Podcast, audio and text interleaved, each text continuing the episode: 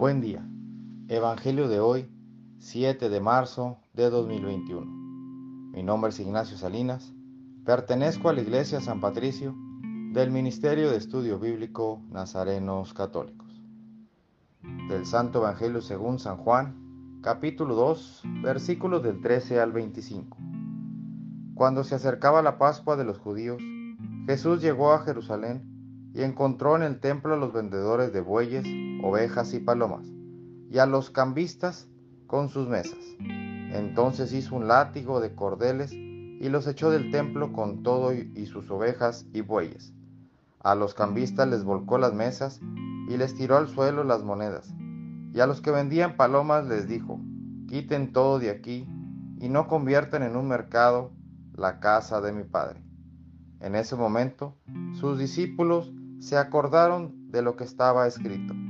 El celo de tu casa me devora. Después intervinieron los judíos para preguntarle, ¿qué señal nos das de que tienes tal autoridad para actuar así? Jesús les respondió, destruyan este templo y en tres días lo reconstruiré.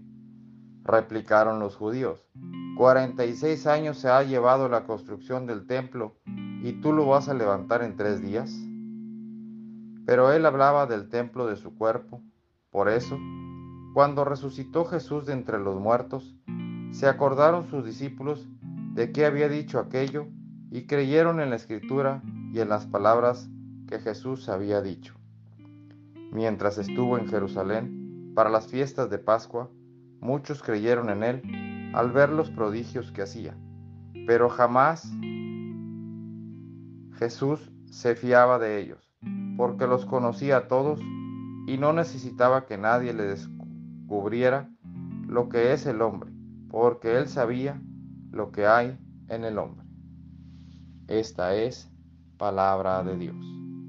Gloria a ti, Señor Jesús. Reflexionemos. Este Evangelio nos invita a pensar bien en cómo actuamos en cómo queremos que Dios nos vea. No demos falsas señales a nuestros hermanos, aprendamos a respetar nuestro templo y no lo denigremos.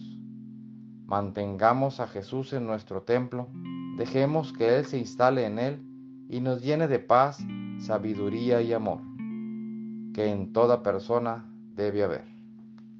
Queridos hermanos, fortalezcamos nuestra interioridad y no nos rebajemos. Revisemos nuestro caminar en esta cuaresma. Seamos templos vivos construyendo nuestro interior. El propósito de hoy, detengámonos un momento y analicemos nuestro interior y preguntémonos qué hay dentro de nuestro corazón. Nosotros no podremos multiplicar los panes pero sí podemos compartir los nuestros. Oremos. Nada te turbe, nada te espante. Todo se pasa.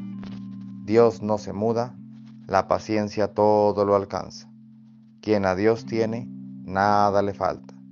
Solo Dios basta. Vayamos con alegría a proclamar lo que Dios nos ha enseñado. Que tengan un excelente día.